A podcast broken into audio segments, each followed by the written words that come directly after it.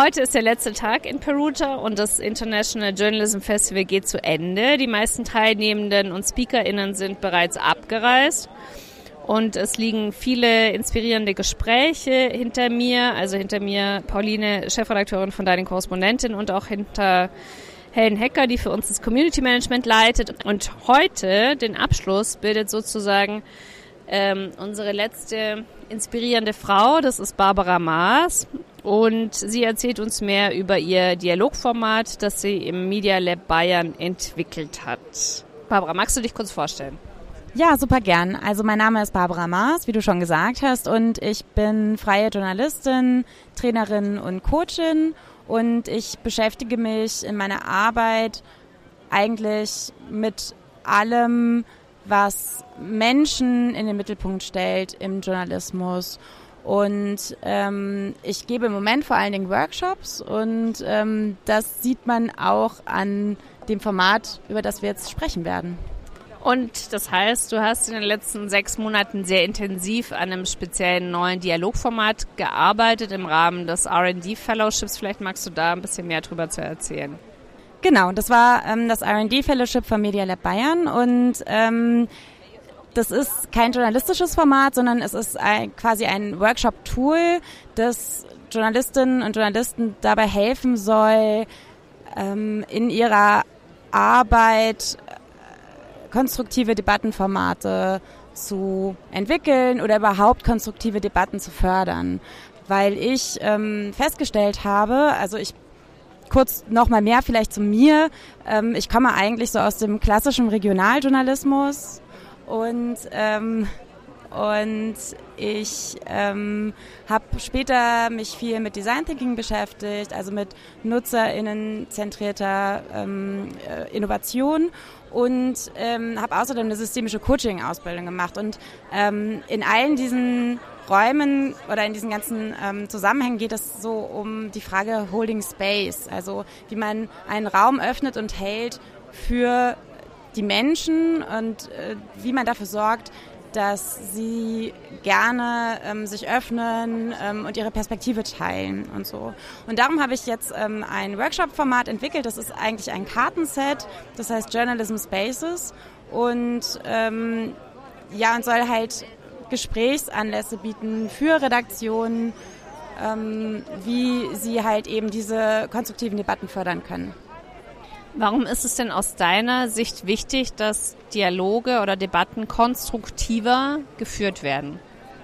Ich glaube, dass viele ähm, auch im Alltag, ähm, gerade auf Social Media, merken, ähm, dass ähm, so eine Polarisierung stattfindet. Also dass oft ähm, man das Gefühl hat, man muss sich eigentlich auf einer zu einer Seite so dazugesellen, man muss sich irgendwie ähm, ja auch also einen Standpunkt äußern und sagen, ich stehe auf dieser Seite oder auf jener Seite.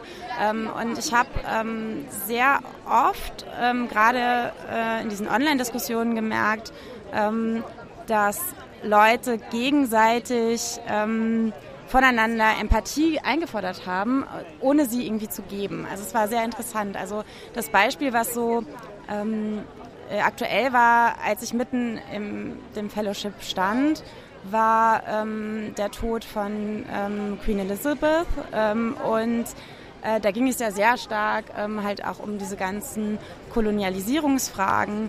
Und da haben wirklich, also ich habe das vor allen Dingen auf Instagram gesehen, dass Leute sich wirklich gegenseitig vorgeworfen haben, so habt doch mal Empathie für die Menschen, die von Kolonialisierung ähm, betroffen sind und diese Geschichte haben und diese Erfahrungen haben. Und ähm, auf der anderen Seite aber auch so dieses, habt doch mal Empathie für die Leute, für die ähm, diese Person, die gestorben ist, eine, ähm, eine, eine, eine große Bedeutung hatte und die vielleicht auch trauern wollen. Ähm, und das fand ich halt total interessant ähm, zu sehen, ähm, dass Leute das Bedürfnis haben, dass sie verstanden werden ähm, und, ähm, und sich selber aber auch so unverstanden fühlen. Und das war eigentlich so ein Ausgangspunkt ähm, dafür, dass ich dieses Kartenset entwickelt habe. Wie kann denn jeder Einzelne der fortschreitenden Polarisierung in der Gesellschaft entgegenwirken? Also hast du da konkrete Tipps für diejenigen, die dein Kartenset sich noch nicht runtergeladen haben oder sich noch nicht angeschaut haben oder sich noch nicht ausgedruckt haben und ausgeschnitten? Also ich glaube, was hilft, ähm, also es gibt ja so dieses, ähm, dieser Begriff, diesen Begriff der ähm, Ambiguitätstoleranz. Und ich glaube, dass es hilft, sich immer wieder ähm, auch Situationen auszusetzen, ähm, in denen man mit ähm, anderen Lebensentwürfen, mit anderen Blickwinkeln, mit anderen Lebensweisen oder halt auch Werten konfrontiert ist und ähm, die Leute halt besser kennenzulernen und auch wirklich mit so einer ähm, wertfreien Neugier denen zu begegnen und halt wirklich auch zu fragen, was, was treibt ihr eigentlich so an und was steckt vielleicht dahinter? Und ich glaube, das ist so ein Wert, der uns manchmal auch ein bisschen verloren geht bei uns in der Gesellschaft. Also, dass wir oft irgendwie so abgleichen, naja, wer gehört irgendwie so zu meiner Crowd und wer ist, also wer ist innen, wer ist außen und so, da wollen wir uns immer oft stark ähm, äh, positionieren. Ich glaube, das ist auch sehr menschlich, ähm, aber es hilft, nicht äh, für ähm, eine gute gesellschaftliche Debatte. Also Wundern statt Werten, äh, da spielt ja auch die gewaltfreie Kommunikation mit rein. Äh, du hast aber nicht die Ausbildung zum Agile Coach gemacht, sondern systemischer Coach. Wie hat dir diese Ausbildung, das machen ja nicht so viele JournalistInnen, auch in deiner täglichen Arbeit geholfen? Das hat mir gezeigt, wie man besser zuhört.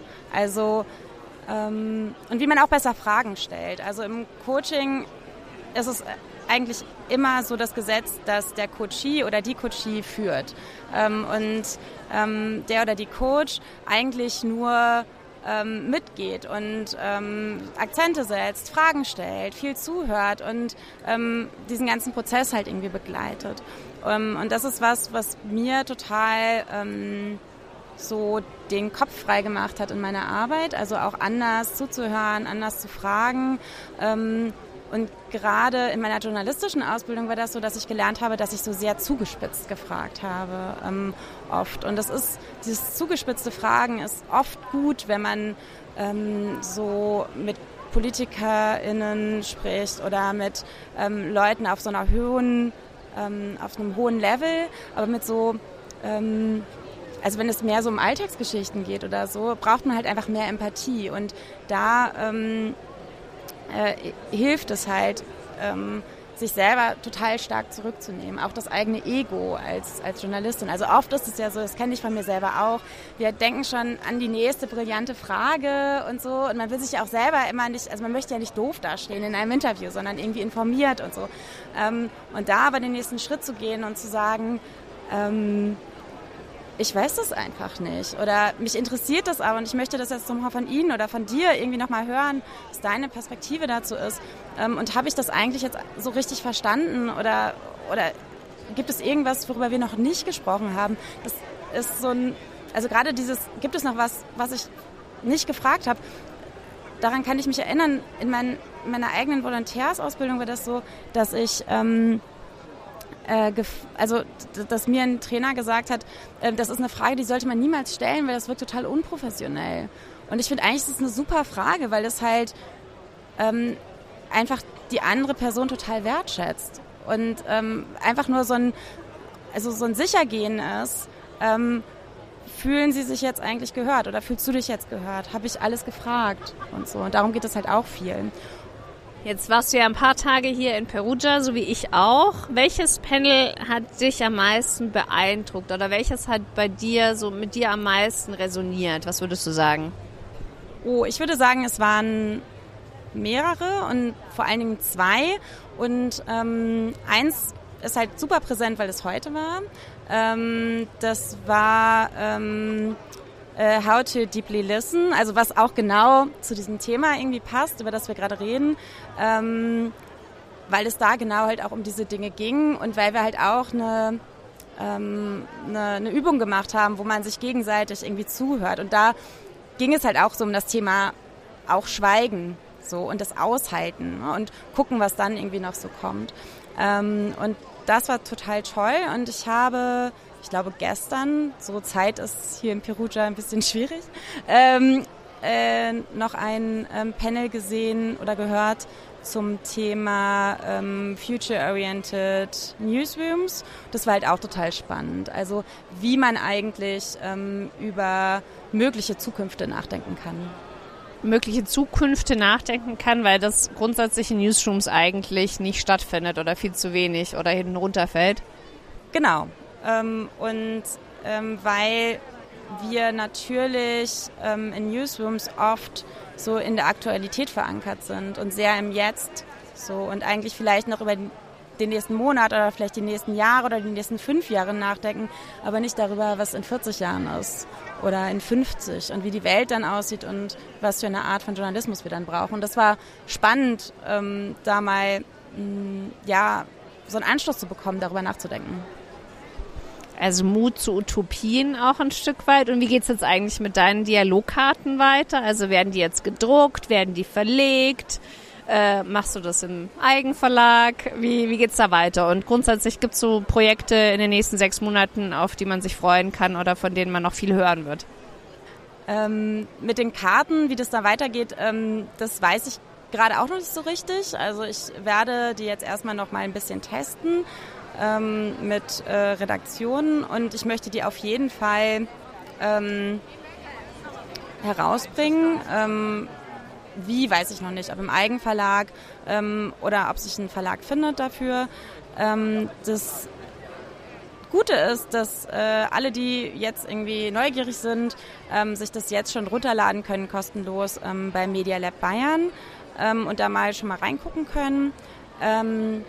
Und ähm, ehrlich gesagt ist es so, dass ich ähm, das letzte Dreivierteljahr ziemlich viel gearbeitet habe und ähm, ich jetzt nach Perugia erstmal eine kleine Pause mache und ähm, tatsächlich so eine Workation äh, in Südtirol geplant habe im Juli, wo ich mich mal so zurückziehe und mal gucke, was sind eigentlich so die Next Steps. Also kann ich dazu jetzt gerade noch gar nicht so richtig was sagen.